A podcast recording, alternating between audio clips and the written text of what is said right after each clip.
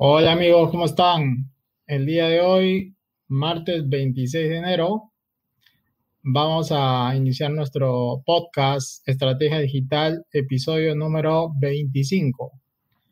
El día de hoy vamos a hablar del tema de marketing de contenidos.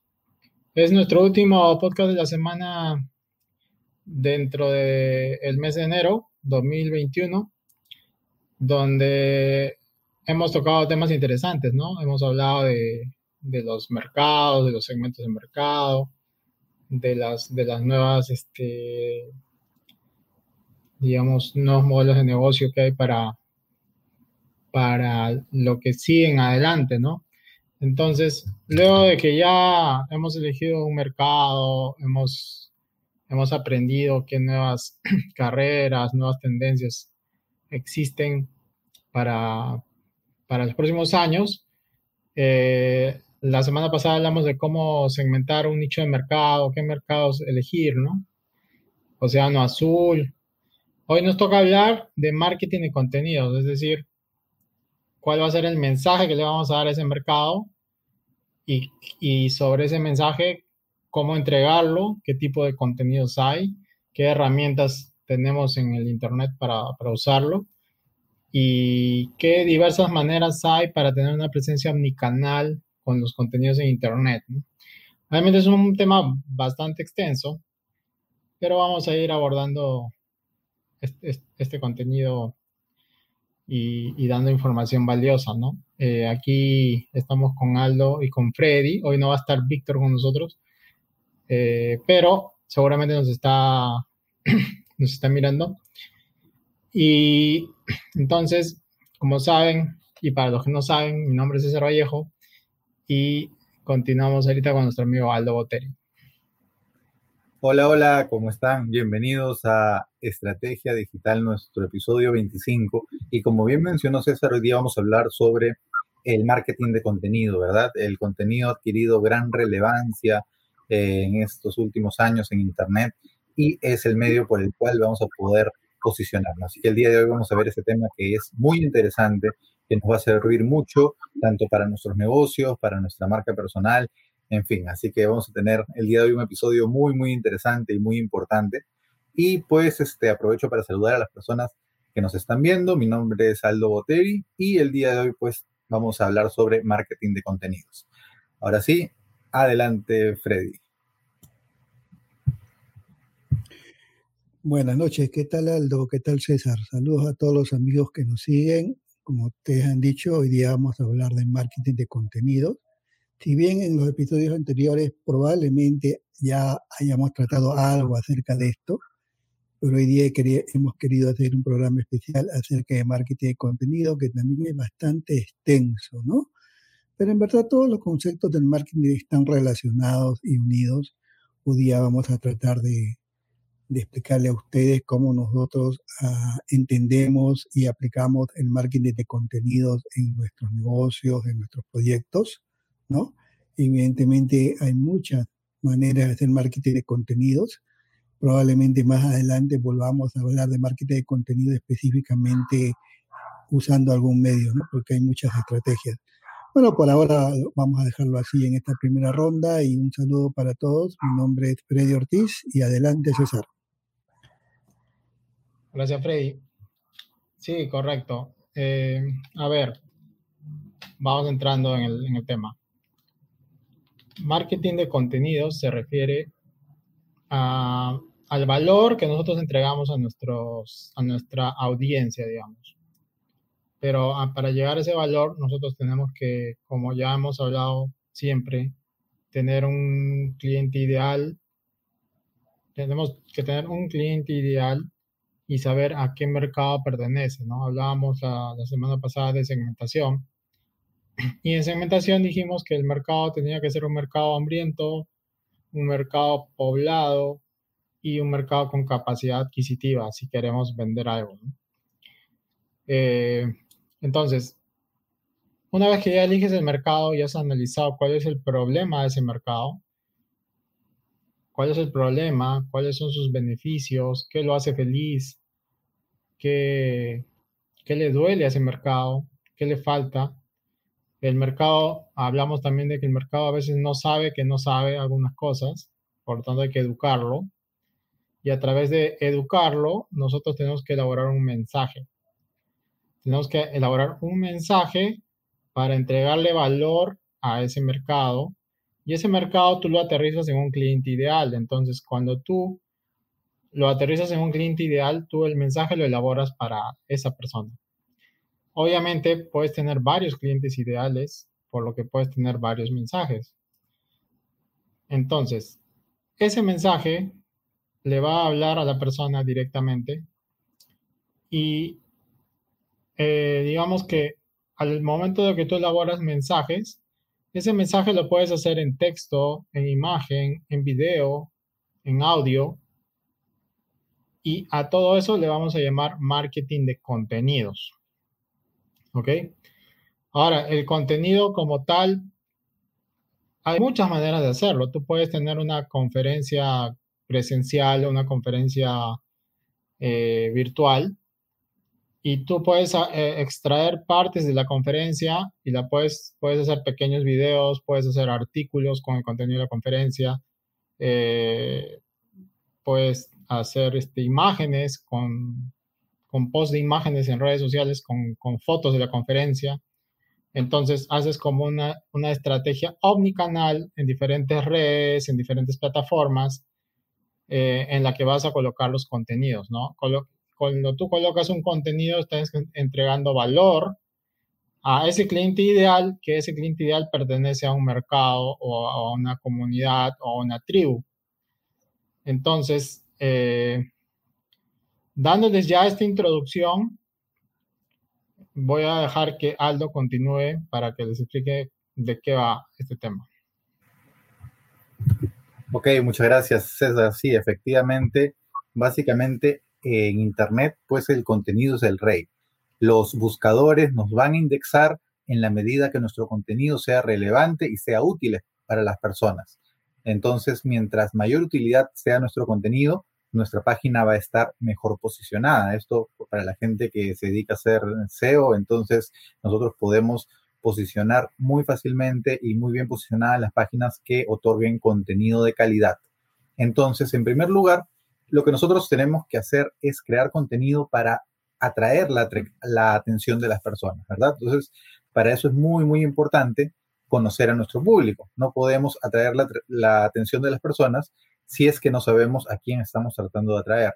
Entonces, hemos hablado en capítulos anteriores sobre la segmentación, por ejemplo, ¿no? Entonces, podemos revisar el episodio anterior, si no me equivoco, sobre el tema de segmentación, porque es importante conocer a nuestro público objetivo, saber cuáles son sus necesidades, cuáles son sus dolores, para de esa manera poder compartir contenidos útiles, ¿verdad? Y de eso básicamente se trata el marketing de contenidos, crear, publicar y compartir contenidos útiles para ese segmento de mercado al cual nosotros nos estamos dirigiendo. Entonces es importante que estos contenidos no solamente sean relevantes, sino de alguna manera los, los sorprendan y les entreguen valor, porque en la medida que nuestro contenido genere valor para, la, para nuestro público, este público va a conectarse más con nosotros. Lo que vamos a hacer a través del contenido es ofrecerles soluciones y entregarles valor, ¿verdad? Entonces, por ejemplo, como mencionaba César, los contenidos pueden ser entregados en diferentes formatos. Pueden ser a través de videos, pueden ser publicaciones en el blog, pueden ser podcasts como este podcast que estamos en este momento emitiendo. Es un contenido que estamos creando nosotros. De esa manera ustedes también pueden crear contenidos. Pueden hacer conferencias, conferencias virtuales, eh, pueden hacer reportes o informes sobre algún tema en específico, un libro digital o imágenes, diagramas, hasta estos cuadros, eh, mapas mentales o, diagramas sobre algún tema que la gente pueda eh, encontrarle valor y también en lo posible que se pueda viralizar o que se pueda compartir. Si es algo que es fácil de compartir, nos va a ayudar a que nuestra marca pueda llegar a más gente, porque estamos entregando valor y estas personas, al identificar el valor que hay en nuestro contenido, lo van a replicar a otras personas para también eh, para también entregarles valor. Acá se genera un fenómeno muy interesante en Internet que es algo así como la ley de reciprocidad, ¿no? En la medida que nosotros entregamos valor, estas personas se van a sentir agradecidas van a conectar con nosotros y a su vez van a querer también compartir esto con sus amistades, con sus amigos, porque así como ha sido útil para ellos, también puede ser útil para más personas. Entonces, no es crear contenidos por crear, ¿no? Es crear por, por, por crear. Y aquí, por ejemplo, hay un error que muchas veces se comete, que es crear contenidos sobre temas muy variados y muy diversos. Entonces, no puedo crear un contenido primer día para, para bajar de peso, el segundo día para recetas de cocina, el tercer día para crear una casa en el árbol y el cuarto día para arreglar computadoras porque no es, eh, ahí estoy dirigiéndome a todo el mundo y al final no voy a posicionarme en ningún segmento en especial. Lo que necesito es identificar mi público y crear contenido que a este público le sea relevante y que esté relacionado con el tema en el cual nosotros estamos dirigiéndonos. Entonces también se dice que el marketing de contenidos es excelente para posicionar nuestra marca, ¿verdad? Posicionar nuestra marca, fidelizar a nuestros clientes, por ejemplo, si nosotros vendemos artículos de limpieza para el hogar, por ejemplo, artículos de limpieza para el hogar, y nosotros empezamos a darle contenido a las personas de cómo mantener su hogar en buen estado, cuidado, limpio, y indirectamente o directamente con el uso de los productos que ofrecemos, pues nos vamos a posicionar no solamente como los que vendemos el producto, sino como los que sabemos cómo se usa ese producto, ¿verdad? Entonces, cuando tú tienes que comprarle a alguien, no le compras al que vende, sino le compras al que sabe de lo que está vendiendo, al que sabe de lo que te está hablando. Entonces también puedes posicionar tu marca creando contenido de valor con respecto al producto, al servicio que estás brindando, para que de esa manera fidelices a los clientes, te posicionas en su mente como primer lugar en la mente de tu consumidor para que cuando ellos necesiten tu producto o servicio inmediatamente se comuniquen contigo y también de la misma manera que los ayuda generando contenido de calidad, se va a generar también esa ley de reciprocidad. Si esta persona me ha ayudado tanto con este contenido, que ha sido un contenido de valor, ha sido un contenido que me ha servido, pues yo le debo en agradecimiento la reciprocidad de que en el momento que me ofrezca un producto, un servicio que yo necesite, pues voy a estar propenso a comprarle porque es una persona que me ha generado valor y me ha generado la confianza para tal fin. Entonces, eso es muy importante en cuanto al marketing de contenidos y es algo, pues, un, efecto que genera que es muy importante y maravilloso. Si no, pónganse ustedes a pensar en ustedes mismos cuando entran a un buscador, por ejemplo, entran a Google y buscan algo, ¿qué resultados esperan? Esperan resultados que les genere valor, ¿verdad? O esperan resultados que simplemente pongan palabras sin sentido y, no, no les ayude lo que están buscando. Ustedes buscan soluciones, buscan respuestas en los buscadores. Entonces, en la medida que ustedes puedan ofrecer esas soluciones y esas respuestas, los buscadores los van a ustedes a indexar de una manera eh, en los primeros lugares para que de esa manera puedan llegar más rápido a más personas. Entonces, este, eso actualmente es muy importante, ¿no? El, el contenido en Internet es la prioridad de las personas, contenido útil, contenido relevante.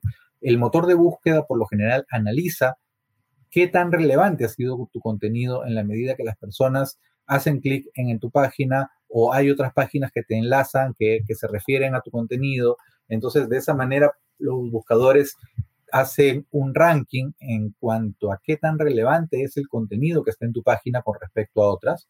Y de esa manera, mientras más útil sea, pues definitivamente vas a estar mejor posicionado.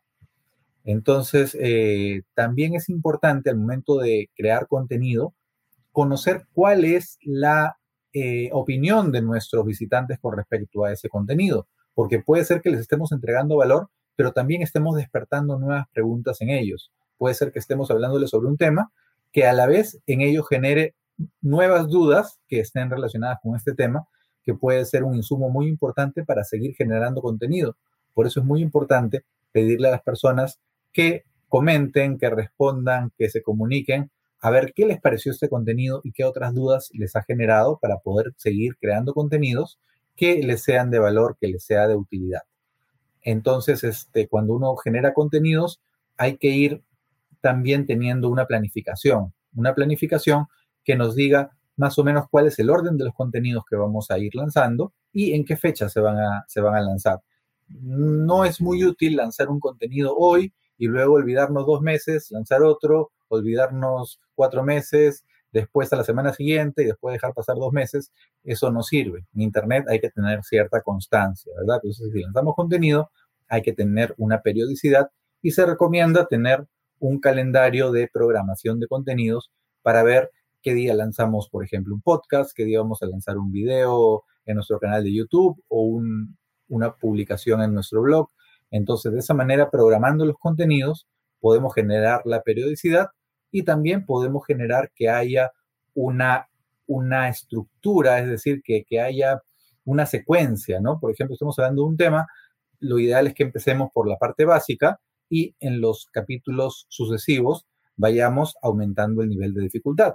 Porque si de frente entramos con, con la parte difícil, pues muchas personas de repente no lo van a entender. Entonces, lo ideal es que vayamos empezando de un nivel básico para conectar con todas las personas que quieren entrar a ese tema y luego vamos a ir posicionándonos conforme vayamos eh, creando más contenido con respecto al tema central y a todos los temas relacionados con este. Muy bien, en general esto ha sido una, un breve resumen, pero estoy seguro que en el transcurso de la conversación de hoy van a salir nuevos puntos, así que le doy ahora sí el, el pase a Freddy Ortiz. Adelante.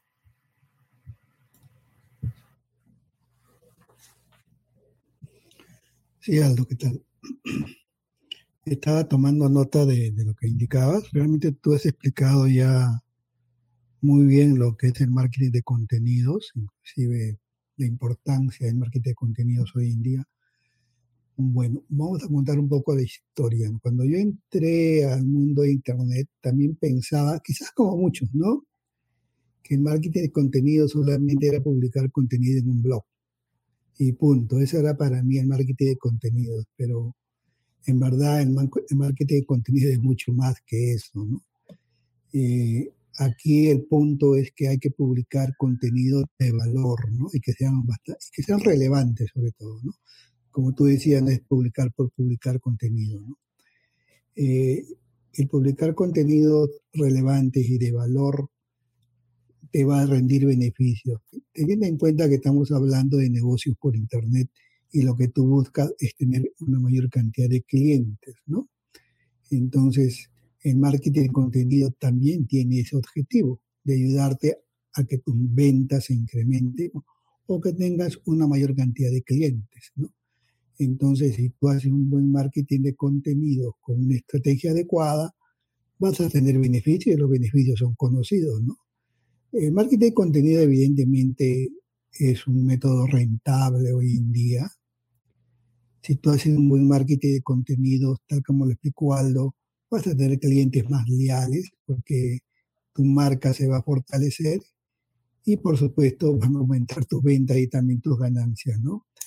Pero es esencial tenido, tener contenido de, alta calidad, ¿no? y eso es esencial, ¿no? Entonces, eh, de manera personal, cuando yo hago contenido, por ejemplo, yo lo divido en el marketing de contenido de dos maneras, ¿no? Entonces, siempre digo, mi marketing es hacia adentro y hacia afuera. Hacia, cuando hablo de marketing, hacia, o sea, mi contenido hacia adentro, estoy refiriéndome a mis publicaciones en mi blog.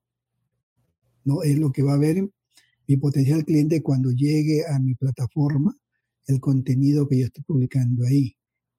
Pero hay otro contenido hacia afuera que es cuando yo ese contenido lo llevo a otras plataformas. En este caso son los medios sociales, llámese Facebook, Twitter, ¿no? Entonces es el contenido de adentro y el contenido que va hacia afuera. Ambos tipos de contenido tienen que ser contenido, pues, este, relevantes, ¿no? Y, de valor. Y cuando hablamos de contenido interior o interno, que es de mi blog, justo Aldo también se ha referido a la importancia que este contenido sea también bien visto por los buscadores, porque eso va a permitir que tú te posiciones en los buscadores, ¿no?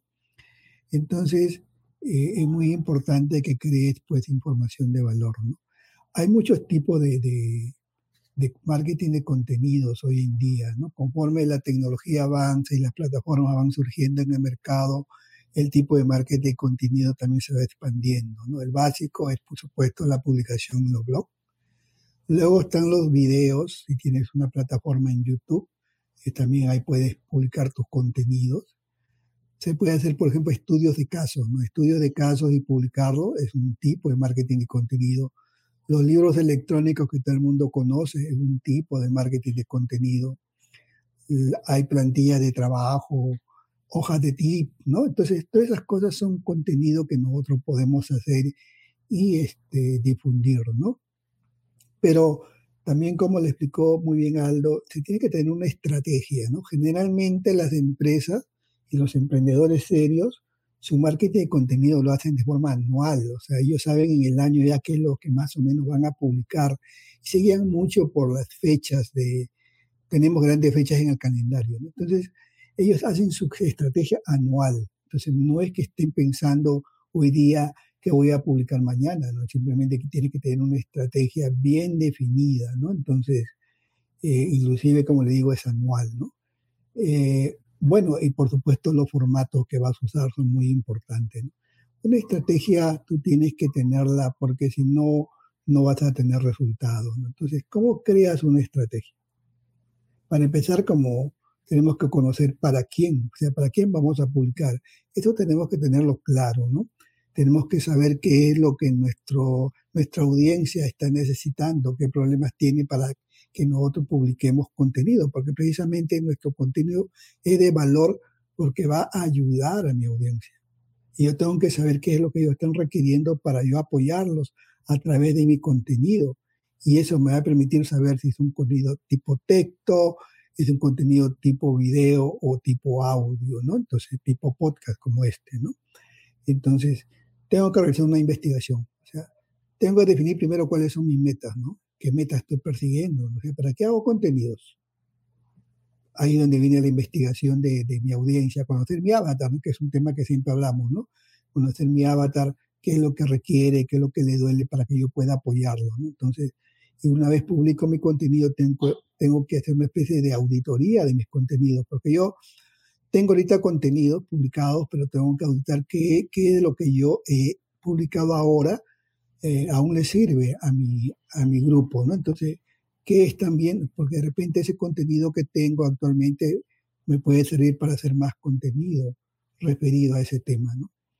Entonces, hoy en día, cuando publicamos contenido en nuestra página web y usamos WordPress sobre todo, hay muchas aplicaciones que me permiten pues, este, gestionar mi contenido, ¿no? Tengo que saber gestionar mi contenido de manera automática para poder, este, poder este, estar al día con, con, lo que estoy publicando, ¿no? Tengo que tener, generar muchas ideas, o sea, cómo creo ideas para crear contenido. De manera personal, cómo yo genero ideas, ¿no? Yo siempre estoy buscando los contenidos virales del día. No hay plataformas que te ayudan en eso. Sumo, por ejemplo, una plataforma donde tú ves cuáles son las publicaciones que están siendo más compartidas en las redes sociales y si hay un tema por ahí que puede interesar a mi, a mi grupo, entonces yo puedo tomarlo como base para también hacer una publicación parecida a eso, ¿no? Entonces, tengo que planificar qué tipo de contenidos voy a crear, o sea, creo un contenido tipo texto, este contenido también lo puedo publicar tipo video o tipo podcast, eso tengo que definirlo y eso me lo va a decir mi avatar, ¿no? Que ya he investigado qué es lo que, lo que busca. Y una vez que publique, por supuesto, tengo que supervisar mis publicaciones. Hay muchas, muchos ratios que nosotros usamos para ver si nuestras publicaciones están dando resultados o tienen los objetivos que nosotros esperábamos, ¿no? Entonces, es un tema también que tenemos que ver, ¿no? Entonces, eh, hay diferentes tipos de marketing de contenido, eh, que yo puedo mencionar ahorita algunos de ellos nada más. Em, por ejemplo, tenemos las infografías. ¿no? Las infografías son una manera muy, muy este, divertida hoy en día de tener contenido tipo viral, porque la gente, no sé, le gusta compartir las infografías, pero las infografías son muy artísticas, hay que saber hacerlas, ¿no? Entonces, si uno no lo sabe, hay que subcontratar para que alguien no los haga, ¿no? Los memes que fueron muy famosos y siguen siendo famosos hasta ahora, o sea, hay que saberlas hacer, hay que saber la psicología, ¿no? Entonces, eh, si yo tengo, si soy una empresa y tengo productos, ¿cómo hago reseña en mis productos, no? Para eso los videos me pueden servir mucho, tengo que ver, ¿no? Por ejemplo, las publicaciones que yo hago en mi blog tipo lista, o sea, cinco cosas de, o sea, tipo listas, ¿cómo hago yo este, publicaciones tipo lista en la cual hablo pues de 10 formas de hacer alguna cosa, 10 formas de, de, obtener ingresos, 10 formas de mejorar algo. Entonces, estas publicaciones son muy vistas también. ¿no? Los libros electrónicos, de una manera, tenemos que especializarnos en hacer libros electrónicos, ¿no? Los libros electrónicos lo podemos hacer basado en las publicaciones que ya tenemos en nuestro blog y ver qué es lo que más nuestros clientes o nuestros seguidores miran o comparten, ¿no? Estudios de casos, por ejemplo, ¿no? Bastantes estudios de casos eso también es muy importante. Hacer videos, ¿no? Hacer guías, hacer reseñas de libros, por ejemplo, es muy importante si estamos en un tipo de negocio, eh, cómo nos podemos posicionar como expertos, haciendo, haciendo, haciendo reseñas de libros acerca del nicho, que no necesariamente los libros son nuestros, de otros, pero de esa manera nos permite dar información de valor a nuestros seguidores. Entonces, eh, podemos hacer diferentes tipos de contenido y los podcasts también es una manera muy interesante de crear contenido. Entonces, pero tiene que, que ver mucho con, con, lo que quieren nuestros clientes. Tenemos que investigar qué es lo que realmente les gusta a nuestros clientes, a nuestros potenciales clientes y en base a eso diseñar toda una estrategia de contenido. Entonces, yo he querido resumir de manera rápida cómo yo, yo miro el tema de, marketing de contenidos y bueno, lo dejaría aquí y ya para la segunda vuelta lo complementaría. Muy bien, adelante, César. Bien, Freddy. Sí, excelente. La información que han dado ustedes, Aldo y Freddy. Pero voy a, los he escuchando y hay unas palabritas, por ejemplo, que, que quería precisar por si hay gente nueva. El, cuando yo hablé de cliente ideal, es, es, como un prototipo de la persona que tú extraes de ese mercado y tú dices, mira, este, esta persona tiene estas características, tiene tal edad, es hombre o mujer, eh, le gusta estas cosas, tiene estas características, eh, escuche, siente, piensa, oye, le duele esto, le gusta esto. Eso es como una persona que, para lo que dijo Freddy, el avatar, es precisamente eso, ¿no? El cliente ideal es igual que decir avatar y en el mercado anglo le dicen el, comprador o el buyer person, ¿no? El, el, buyer person. Persona, el comprador, el que te va a comprar, digamos, ¿no? Y avatar, imagínense pues que es, es como un, es como un modelo, ¿no? Un modelo, está hasta una película ahí de Avatar que se puedan más o menos ver el, ver el concepto, ¿no? Entonces, este, ese es el cliente ideal. Ahora, nosotros en nuestro mercado podemos tener varios tipos de cliente ideal, ¿no? Por, por perfiles, digamos, ¿no? De acuerdo a nuestras líneas de producto también. podemos tener nosotros un negocio, ese negocio tiene líneas de producto los avatars están asociados a nuestras líneas de producto. Yo puedo tener una línea de producto, imagínense que yo me dedico a la educación. Entonces, dentro de la educación, yo hago educación para niños y educación para adultos. Tengo dos líneas de producto. En, mi línea de productos de educación para niños tengo, tengo avatars, porque tengo niños quizás por edades o, niños por, región.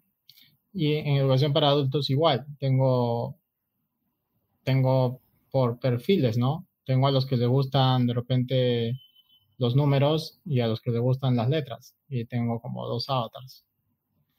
Entonces, eso es por línea de producto. ¿Ok? Entonces, a veces las personas que te enseñan esto del cliente ideal, te lo enseñan muy general porque te dicen, tú tienes un mercado y el mercado tú tienes que elegir un avatar. Entonces, el, eso cuando tú lo aterrizas a tu negocio, eh, te encuentras con un problema porque dices, pero si yo tengo varios tipos de producto, entonces cada tipo de producto tiene un cliente ideal. Pero después cuando analizas, te das cuenta que tú tienes varios tipos de clientes ideales. ¿No? Entonces, con esto, con esto espero que quede claro que cuando tú analices el contenido que vas a emitir, tienes que primero identificar que tienes un negocio, que ese negocio tiene líneas de producto y que esas líneas de producto tienen perfiles de cliente ideal y que, y que pueden ser varios. Sobre eso, a cada perfil tú le tienes que elaborar un mensaje. Ese mensaje que le vas a dar va a generar contenido, ¿no? Ahora, a partir de ese mensaje tú puedes crear conferencias, puedes hacer un canal de YouTube, puedes hacer un podcast, puedes hacer un ebook, puedes hacer un libro digital, puedes hacer eh, un blog, puedes hacer eh, eh, lead magnets, lo que tú quieras. Y eso va a ser ya lo que viene después el contenido omnicanal, contenido multipropósito, porque tú puedes hacer un contenido, digamos, un contenido padre y, ese contenido lo, lo desmenuzas para, para colocarlo en diferentes lugares, diferentes redes, diferentes plataformas, ¿no? Entonces, eh, eso sería, ¿no? Contenido multipropósito, contenido omnicanal y a partir de que tú estás haciendo el contenido para alguien, ¿no? Para alguien. No, no es, no es que tampoco hagamos contenido para, para, digamos, para pretender de que una persona que, que, que no va a entender el cierto mensaje, lo pongamos en un lugar donde van a estar, digamos, o sea, si yo voy a hacer un contenido para, para gente con corbata, obviamente me interesa ponerlo en LinkedIn, ¿no? Si yo voy a hacer un contenido para gente que le gusta ver fotos, me voy a ir a Instagram. Si, si voy a hacer contenido para, para otra cosa, puedo usar YouTube, ¿no? Entonces, pero a la vez que tú eliges el canal, también puedes tener la presencia en mi canal, pero a veces hay que tener contenido para, como para cómo funciona el canal, ¿no? Porque si yo hago un video de 10 minutos, lo puedo poner en YouTube. Pero si eso lo quiero poner en Instagram, está complicado, ¿no? Porque tengo que, en Instagram me va a permitir con videos de un minuto. Entonces tengo que saber y tengo que educarme cómo funcionan las plataformas donde voy a poner el contenido también. Y tengo que preparar las piezas para cada plataforma, ¿no? Luego, Aldo habló del SEO, ¿ok? Para los que no sepan qué es SEO, es como el SEO, pero con letra S, ¿no? Ese de sapo. SEO es como decir, es el posicionamiento, eh, optimización del contenido para que se pueda posicionar en Internet cuando uno hace la búsqueda en Google, por ejemplo, ¿no? Pero para que aparezca en las primeras posiciones del buscador. ¿Por qué? Porque les puede haber pasado que ustedes hicieron un artículo de blog y nunca nadie lo leyó. ¿Ok? Entonces, ¿por qué nunca nadie lee un contenido? ¿Por qué? Porque la gente cuando entra a Internet busca las cosas de una manera. Entonces, si yo busco las cosas de una manera, quiere decir que existe una estadística de cómo las personas buscan las cosas, o cómo la persona busca un servicio, o cómo la persona busca algo que lo aleje del dolor o lo acerque al placer, ¿no? Si a una persona se le cierra la puerta de su casa, va a buscar un cerrajero, ¿no? Entonces, ¿cómo busca el cerrajero? En Google. Si yo hago un artículo con el título exactamente como la persona busca el cerrajero, obviamente que yo voy a aparecer en las primeras posiciones.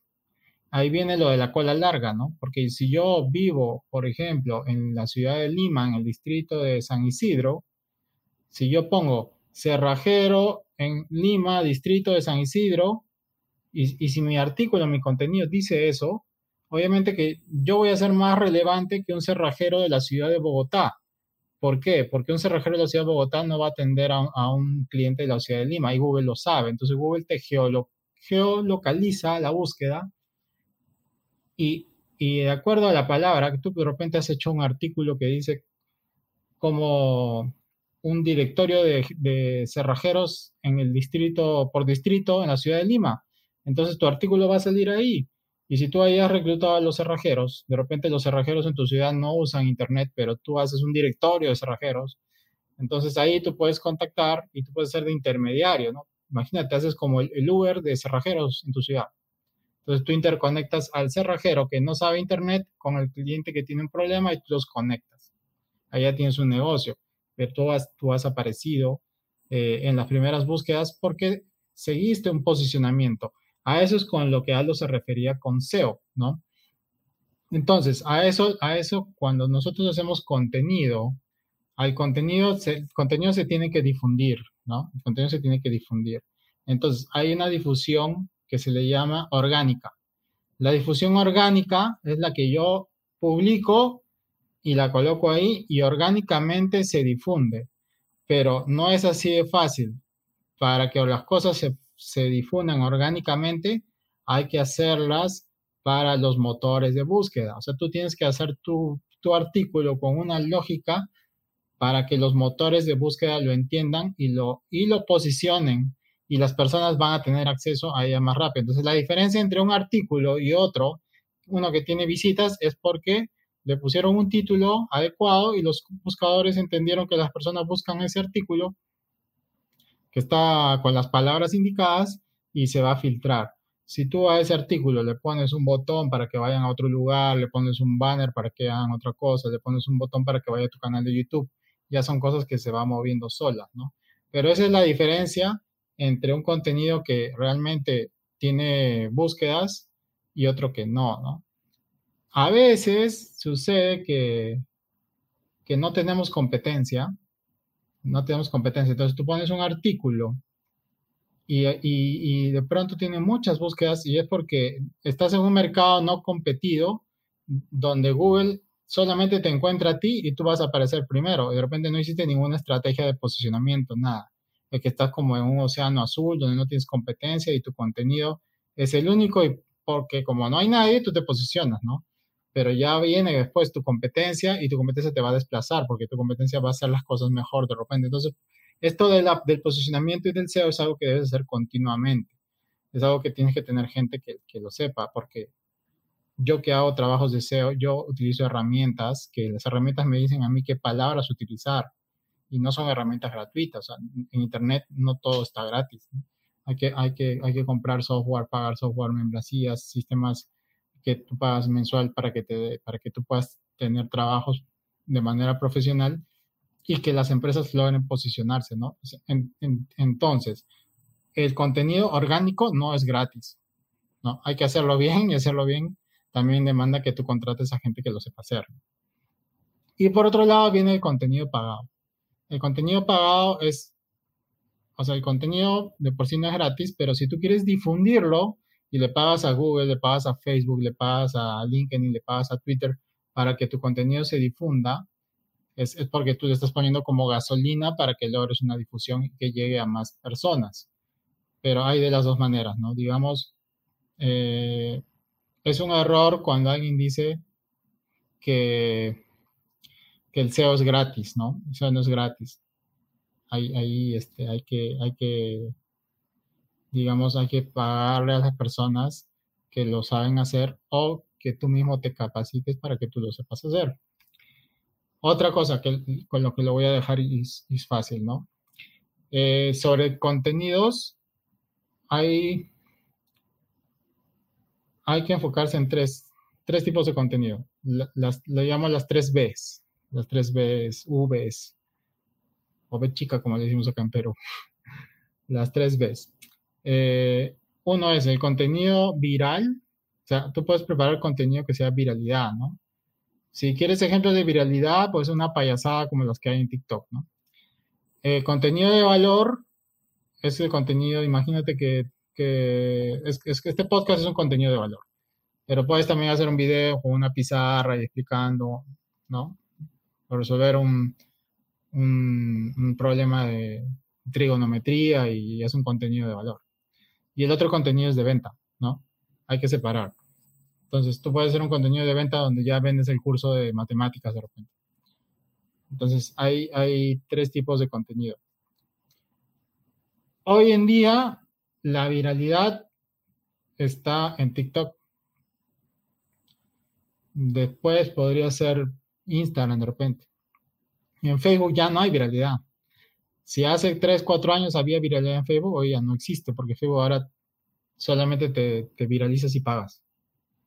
¿no? Entonces, eh, hay, que, hay que saber, si, si queremos conseguir personas basándonos en la viralidad, eh, TikTok, y de TikTok los puedes mandar a las otras redes, pero, pero eso, es, eso es hoy, ¿no? Hoy 2021.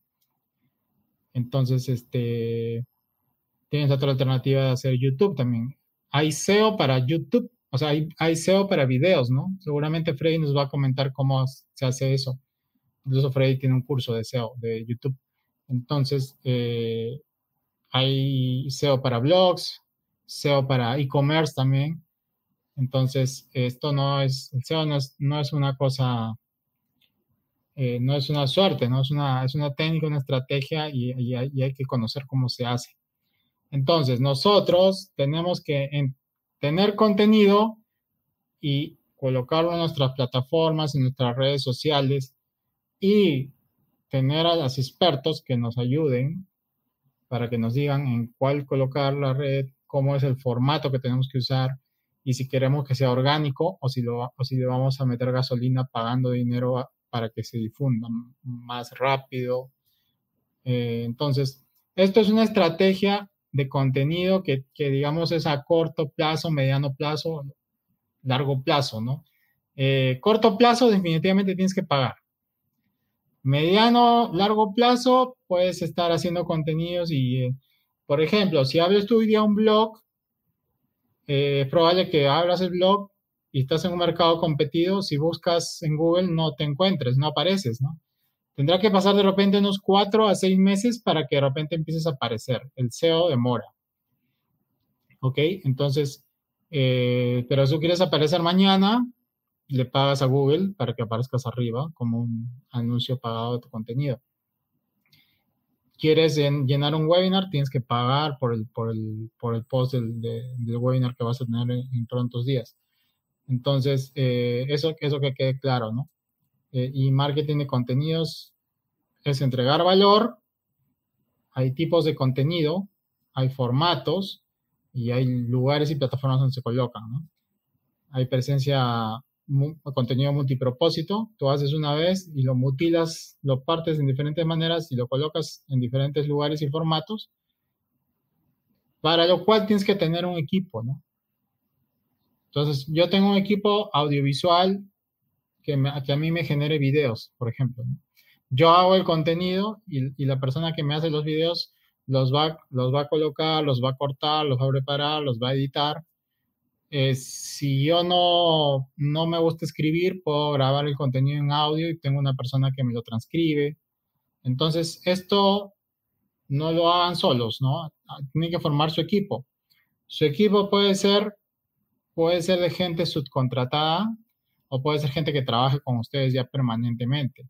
O puede ser gente que contrates en, en estos marketplaces de, de, teletrabajo también. Entonces, este, e, esto es importante, saber que el marketing de contenidos es para la comunidad, es para el mercado, es para la tribu, y a partir de eso tú puedas entregar el valor para después vender. ¿Ok? ¿Por qué? Porque esto va a hacer que, tu negocio realmente tenga audiencia, que en el momento que tú quieras vender algo lo puedas hacer. ¿Qué pasa si no sucede el marketing de contenidos? estás condenado a que cuando tú quieras vender algo siempre vas a tener tráfico frío. ¿Ok? Vas a empezar siempre de cero cada vez.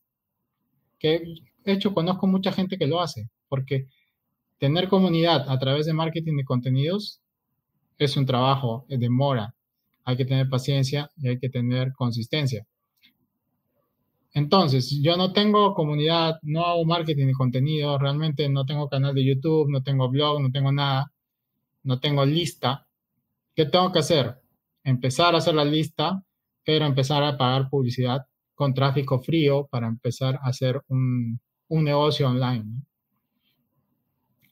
Bueno, entonces les he dado varias ideas. A ver si Aldo aterriza alguna idea que pueda haber quedado, eh, digamos, no muy clara. Entonces le doy pase seguidamente a Aldo Botero.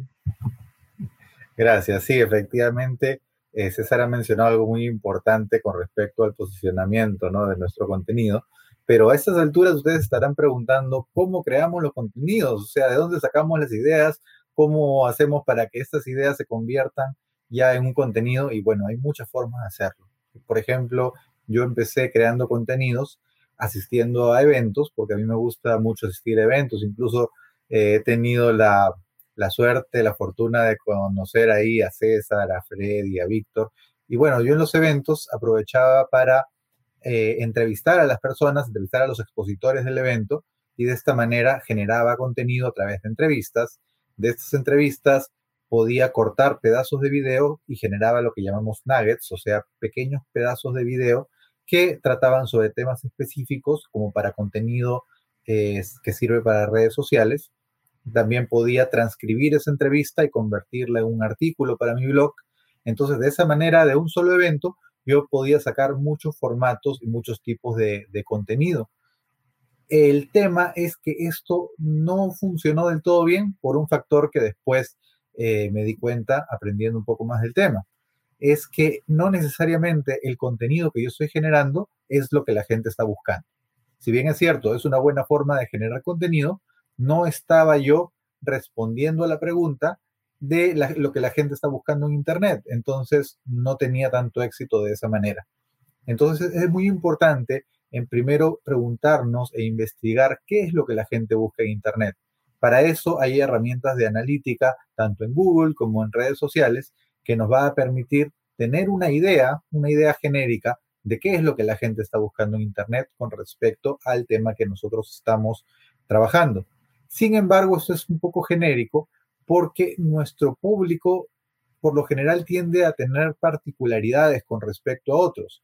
Entonces, la mejor forma de saber qué es lo que piensa nuestro público y qué es lo que quiere nuestro público es a través de los comentarios que pueden dejarnos en nuestras redes sociales, en nuestros posts, en nuestras publicaciones de redes sociales, del blog y por supuesto en las publicaciones de los videos que nosotros hagamos. Entonces ahí podemos tener una idea más precisa de qué es lo que nuestro público está buscando, cuáles son sus interrogantes, qué otros temas le gustaría conocer y de esa manera poder desarrollar más contenido respondiendo las dudas de nuestro público. Sin embargo, ¿qué pasa si no tenemos comentarios? Porque de repente somos nuevos o nuestro público no le gusta interactuar tanto. ¿Qué pasa si no tenemos comentarios?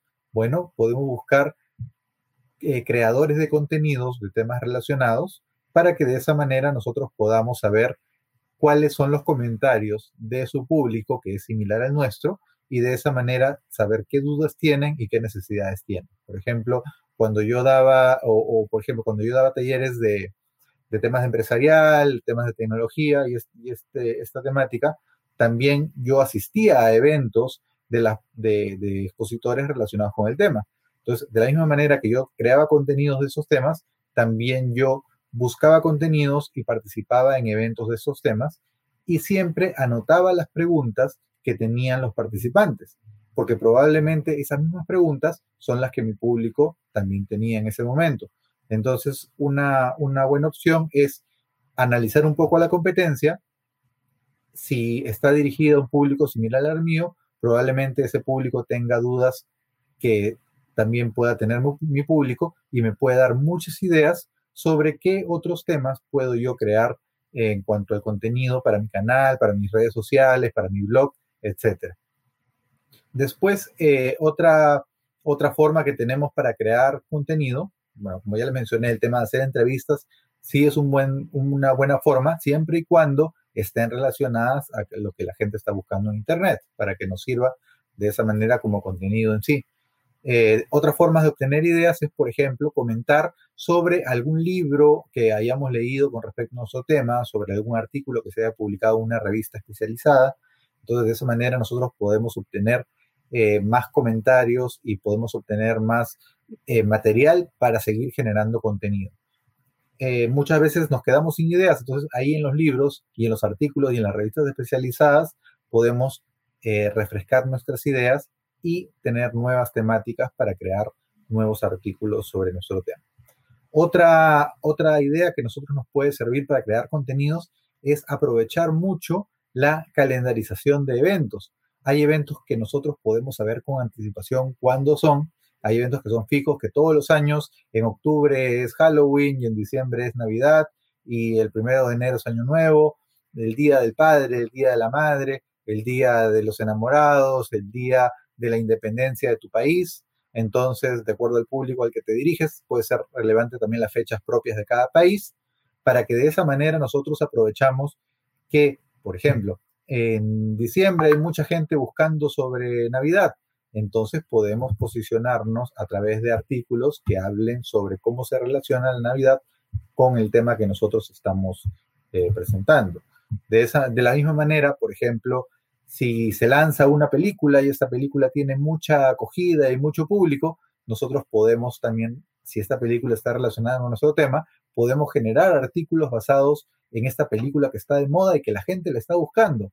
Entonces, de esa manera podemos apalancarnos en estos temas que están de moda para poder nosotros también generar contenido relacionado. Eh, a veces no hay tanta relación entre la película y, lo que nosotros hacemos, pero se le busca la forma, se puede adaptar directa o indirectamente hasta comentar, por ejemplo, de por qué en la película se usó tal producto de limpieza en lugar de esto que es mejor, por ejemplo, ¿no? O, de qué manera este tema de, de, la película no es viable porque en el futuro las cosas pueden cambiar y pueden ser de otra manera. O sea, podemos buscar la forma de adaptar el tema hacia lo que nos conviene a nosotros para crear contenido de calidad. Y sabemos que son temas calientes, que son temas que la gente está buscando en ese momento y que por lo tanto vamos a tener una mayor prioridad en cuanto a los resultados de búsqueda, ¿verdad? Eh, muy bien, y eh, de esta manera les he dado varias ideas de cómo pueden ustedes empezar a crear contenidos. Eh, algo que me falta mencionar es la fecha de vencimiento de esos contenidos, ¿verdad? Porque el contenido que nosotros creamos tiene una, una duración que puede ser limitada o que puede ser, como decimos, permanente, aunque nada dura para siempre, pero cuando un contenido dura durante mucho tiempo, se le llama evergreen, que quiere decir que es un contenido que es relevante hoy, mañana y dentro de un año y dentro de más tiempo va a seguir siendo vigente. Eh, y, les menciono un ejemplo. ¿Qué cosa no es evergreen? Por ejemplo, si yo hablo sobre el partido de fútbol de este fin de semana, ese artículo va a ser válido hasta el, hasta el fin de semana y la otra semana ya no porque el partido de fútbol ya pasó. En cambio, si yo les hablo, por ejemplo, de qué manera la felicidad impacta positivamente en tus resultados. Ese artículo es válido hoy, mañana y el próximo año y dentro de cinco años va a seguir siendo válido cómo la felicidad impacta positivamente en mis resultados. Entonces, de esa manera yo puedo crear artículos que se mantengan vigentes aunque pasen los meses, aunque pasen los años, porque de esa manera eh, son artículos que siempre la gente los va a estar consultando y siempre van a ser útiles. Eh, dependiendo mucho del público que nosotros tengamos, obviamente si somos un medio de comunicación, pues probablemente van a querer artículos actuales y de lo que está pasando en este momento, entonces otro público, otro segmento, pero en la medida que nosotros podamos hacer artículos que mantengan su vigencia durante un largo tiempo, son artículos que siempre nos van a estar generando visitas, que siempre nos van a estar generando eh, interacción con los usuarios y de esa manera no vamos a tener que estar publicando muchos artículos muy seguidos. Ustedes habrán visto que los medios de comunicación, principalmente noticias, tienen que estar publicando artículos durante todos los días, varias veces al día están publicando noticias, porque esas noticias se pierden valor muy rápido, ¿verdad? Y siempre hay algo nuevo. Pero en cambio, si nosotros podemos ir publicando progresivamente artículos semanalmente, mensualmente, y que, y que sin embargo esos artículos se mantengan vigentes, nuestra cantidad de artículos que tienen vigencia va a ir creciendo, ¿verdad? Va a ir aumentando cada vez que agreguemos un nuevo artículo. Entonces, lo recomendable es crear artículos evergreen que siempre se mantengan vigentes y que la gente siempre los pueda consumir y les sea de utilidad.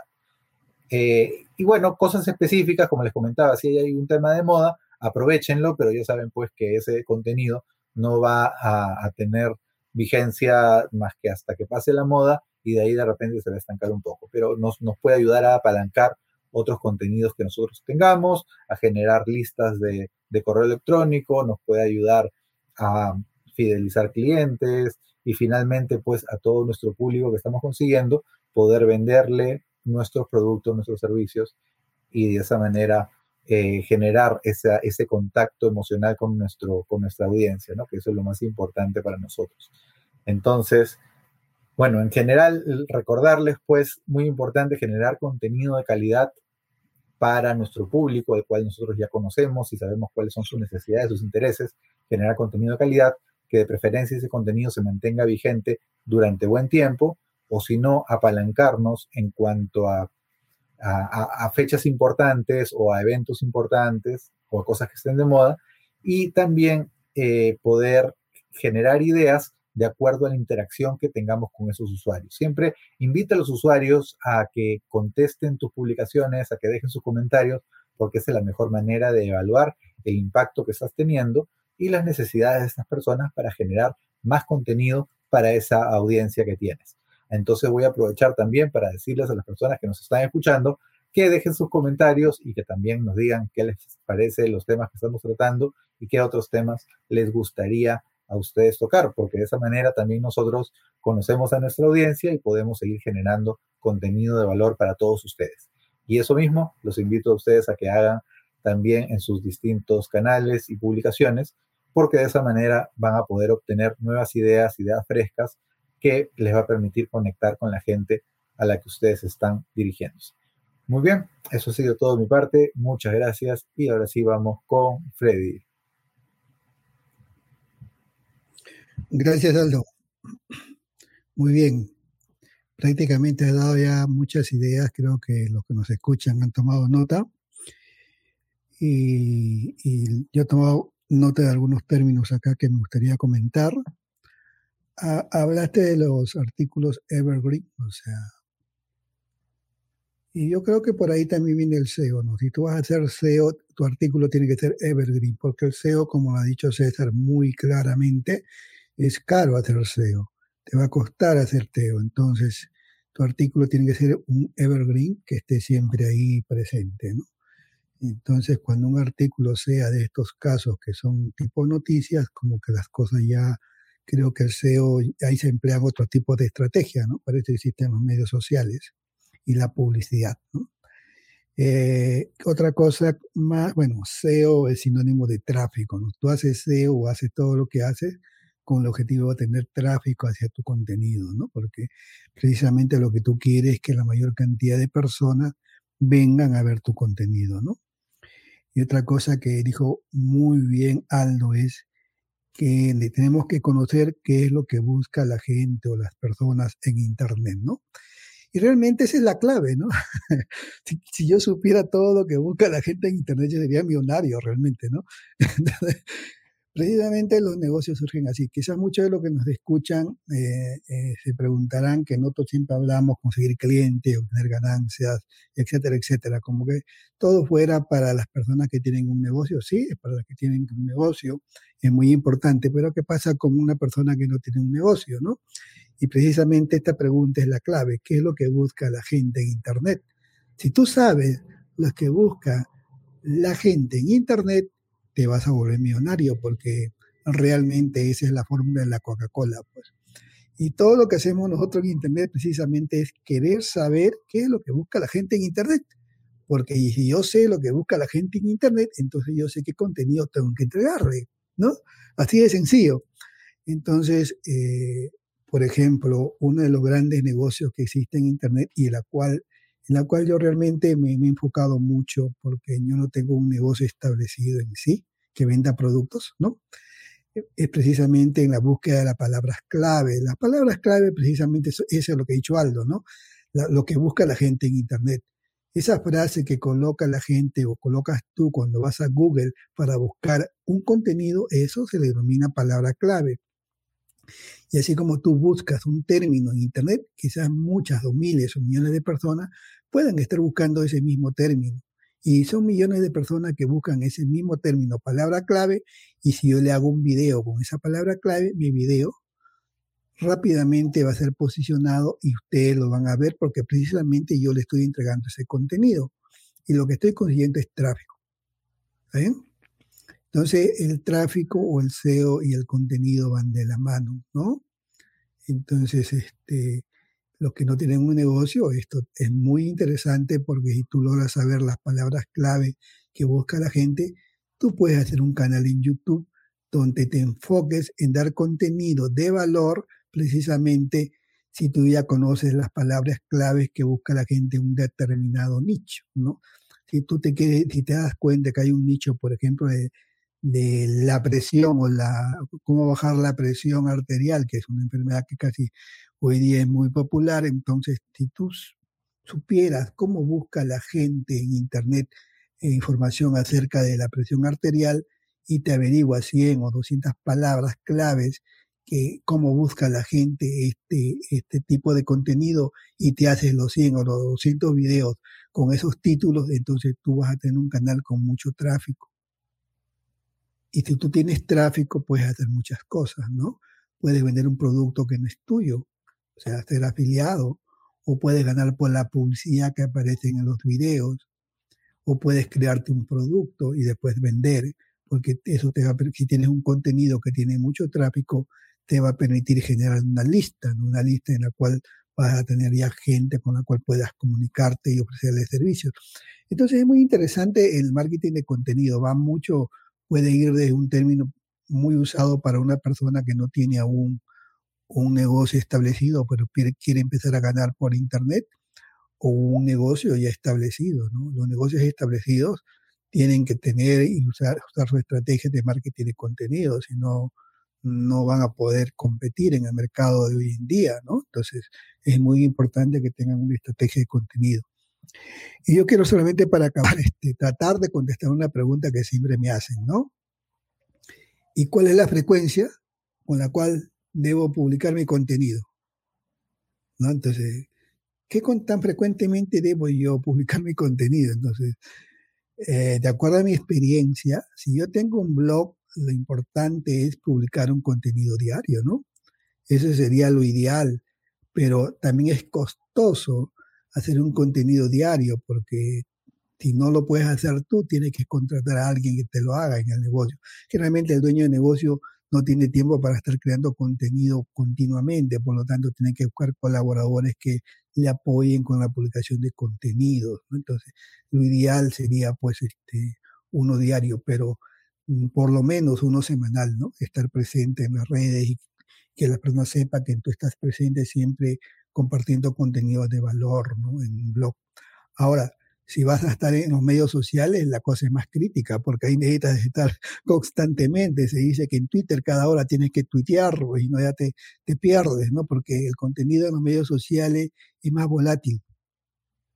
Se va a perder más rápido, ¿no?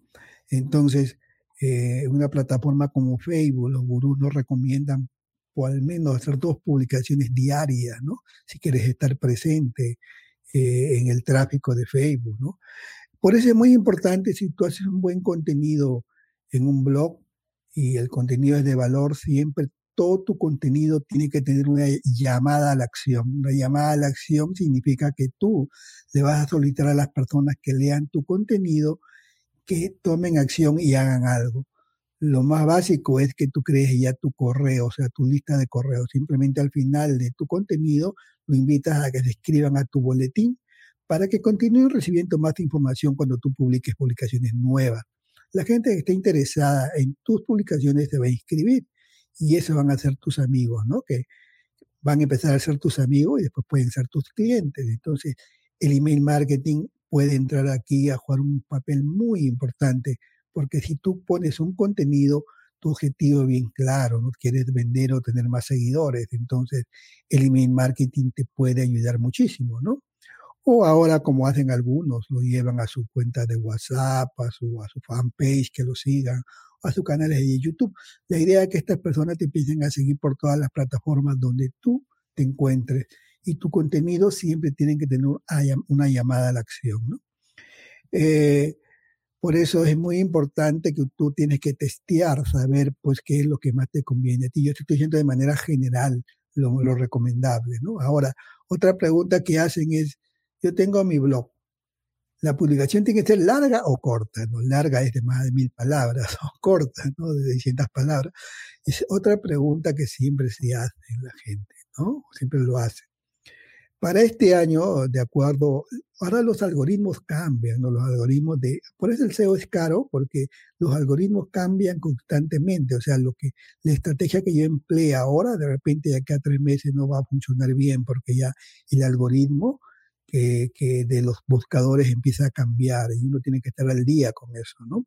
Entonces, para este año, los algoritmos, de acuerdo a lo que ha dicho Google, no, no lo que ha dicho, no, a lo que uno deduce de lo que dice Google es que le va a hacer caso a los, a los artículos largos, ¿no? A estos artículos de mil, tres mil palabras, con mucho contenido, es lo que deducimos que Google le va a dar más importancia. Pero ahora la otra pregunta es, ¿a tus seguidores les gusta leer un artículo pues, de 3.000 palabras? Es imposible a veces con la vida agitada que llevamos actualmente, ¿no? Entonces tienes que de repente que jugar, ¿no? Cortos y largos, ¿no? Porque tú tienes que definir y, y testear también qué es lo que tú a veces nosotros nos enfracamos en el SEO y en el algoritmo de Google, pero nosotros no, al final no le escribimos a Google, no queremos escribirle a nuestro cliente, entonces tiene que tener en cuenta eso también, ¿no? Depende de nuestros clientes que quieren cosas al punto y rápido, ¿no? Porque no pueden estar un cuarto de hora leyendo un artículo ahí de mil o dos mil palabras, ¿no? Entonces, pero de todas maneras para los buscadores hoy en día los artículos largos están teniendo mucha relevancia, ¿no? Entonces, eh, y luego, por supuesto, no te olvides de los videos. Los videos son muy importantes hoy en día. La gente ve videos siempre, todos vemos videos. Si queremos comprar un producto, buscamos un video del producto. Los videos son muy importantes y bueno, lamentablemente, este, todo, digo lamentablemente porque algunos probablemente piensen que hacer videos es difícil, pero no, no es difícil. Hay estrategias también para el video marketing, ¿no? Quizás en un próximo episodio hablemos del video marketing con más extensión y podamos hablar ya de las estrategias que existen actualmente, tanto para los negocios como para las personas que no tienen negocio y quieren hacer este, eh, quieren ganar dinero por internet sin, sin vender nada. Entonces, también existen estas estrategias y, y quizás lo podamos ver más adelante cuando hablemos exclusivamente del video marketing. Entonces, porque también los, bueno, el contenido lo vamos a encontrar de todos los lados, por eso hemos querido una vez más hablar del, del marketing de contenido, que siempre lo vamos a tener presente en todas nuestras charlas que nosotros tengamos, porque es la base, ¿no? Si no hay contenido, el contenido es el rey. Entonces, el contenido, si voy a hacer un correo, tengo que hacer contenido, ¿no? Si voy a hacer un video, tengo que hacer contenido. Si voy a estar en Facebook, tengo que crear contenido el contenido es el rey. El contenido es muy importante y hoy día solamente hemos querido dar unas pinceladas de lo que nosotros hacemos y vamos a seguir hablando más de estas cosas. Por eso le invitamos a que se suscriban también a nuestro canal de YouTube, donde van a estar todas las grabaciones y vamos a poner videos adicionales en las próximas semanas de manera más específica y también más corta para que vayamos directo al, al punto para dar temas específicos. Entonces, yo también los invito a suscribirse a nuestro canal de YouTube. Y bueno, hoy día lo dejaría por acá y adelante, César. Bien, Freddy. Sí, excelente lo que han dicho ustedes nuevamente, Aldo y Freddy. Bueno, ya para cerrar, vamos a, voy a, voy a dar algunos algunas precisiones finales, ¿no? Eh, mm, Freddy dijo, por ejemplo, de que los, los posts en redes sociales tienen tiempo de vida corto. Eso es cierto. Y más si no tienen viralidad. Entonces lo que también dijo Freddy es que tienes que contratar gente para que te ayude y también es cierto. Lo que yo hago en ese caso es lo que yo compro son herramientas que te permiten autopublicar tu contenido, repetir el post, digamos, pero a manera de robot. Entonces yo tengo un blog que he, realizado como, digamos, no sé, 30, 40 artículos. También tengo imágenes de meme tipo motivadoras, de virales, de chistes o de contenido de valor, frases, frases, digamos, de motivación, sabes, frases de inspiración con una imagen, ¿no? Entonces todo esto lo, lo pones en el robot y el robot lo que hace es autopublicar eh, nuevamente cada cierto tiempo de una manera automatizada tus publicaciones te las está colocando. La gente que me sigue en redes por ejemplo, en LinkedIn, eh, creo que yo publico cada, cada dos, tres horas.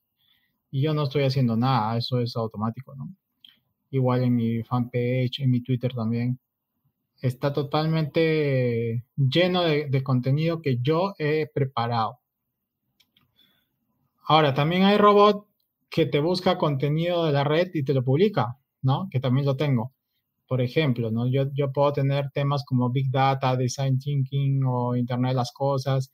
Yo le digo, mira, cuando encuentres contenido de, este, de estas palabras clave y que las encuentres en Internet y que tengan varias, varias reacciones en Facebook, por decir, eh, tómalo y públicalo en mis redes como si fuera un artículo de interés para mi mercado, ¿no? Entonces, eso también tengo. Entonces, no tengo que tener un equipo, pero tengo conocimiento, ¿no? Tengo conocimiento e investigo herramientas que hacen las cosas por uno, Entonces, eh, hay eso, ¿no? Existe, ¿no? O sea, lo comento para que sepan que existe. Eh, si las tengo que mencionar, yo tengo varias y ahorita en AppSumo hay uno que se llama Promo Republic, que está, la voy a probar porque esa no la tengo, pero compré una que se llama Social B, hay otra que, que se llama Publer, eh, tenemos otra que se llama Content Studio y existen varias en el mercado, ¿no? Algunas que son de pago única vez, otras que ya se paga como membresía, ¿no? Pero las he probado y me funciona, ¿no? Tenemos otros robots que, por ejemplo, este podcast que a la vez lo grabamos en video, también publicamos las repeticiones con un robot. Si ustedes se dan cuenta, eh, este podcast lo pueden ver por, por, por video eh, eh, mañana o pasado mañana o durante la semana y vas a ver la repetición y, y, lo vas a ver en modo vivo, en vivo. Y este podcast sale los martes a las ocho y media. Pero si lo ves en otro momento, en vivo, es porque tenemos un robot que lo está republicando. ¿Y por qué? ¿Por qué lo hacemos? Porque el tiempo de vida en las redes sociales es corto. Entonces, si tú piensas que estás haciendo un contenido y lo pones en la red y de ahí nunca más lo republicas, entonces no estás llegando a la gente que debes llegar en más veces. Entonces, digamos, eh, hay que darle su empujón al contenido, ¿no? Ya sea con intervención humana o con, o con algoritmos. Los algoritmos vienen a ser software, software aplicativos que nos ayudan a esto, ¿no? Las personas que crearon estos software saben, lo saben y que hay una necesidad, ¿no? Eh, lo otro es que ya también Freddy dijo que el contenido está asociado al tráfico, eso también es cierto. Pero eh, ahí tenemos los niveles de conciencia. ¿Por qué? Porque hay gente que no sabe que tiene un problema. Ese necesita un contenido. Hay gente que ya sabe que tiene un problema, necesita otro contenido. Hay gente que sabe que existe una solución a ese problema. Ahí tienes otro contenido. Hay gente que sabe que hay una solución, pero no sabe cuál es tu solución, la que tú vas a ofrecer. Ahí tienes otro contenido, ¿no? Y hay gente que no sabe las condiciones. Cuando ya saben que cuál es la solución que tú das, no sabes los precios ni cómo lo entregas, entonces es un contenido informativo de venta ya, ¿no? Entonces, hablé, ¿no? Hay contenido viral, contenido de valor y contenido de venta. Y por último, tú tienes que definir si tu contenido es un contenido de intención o es un contenido de interrupción.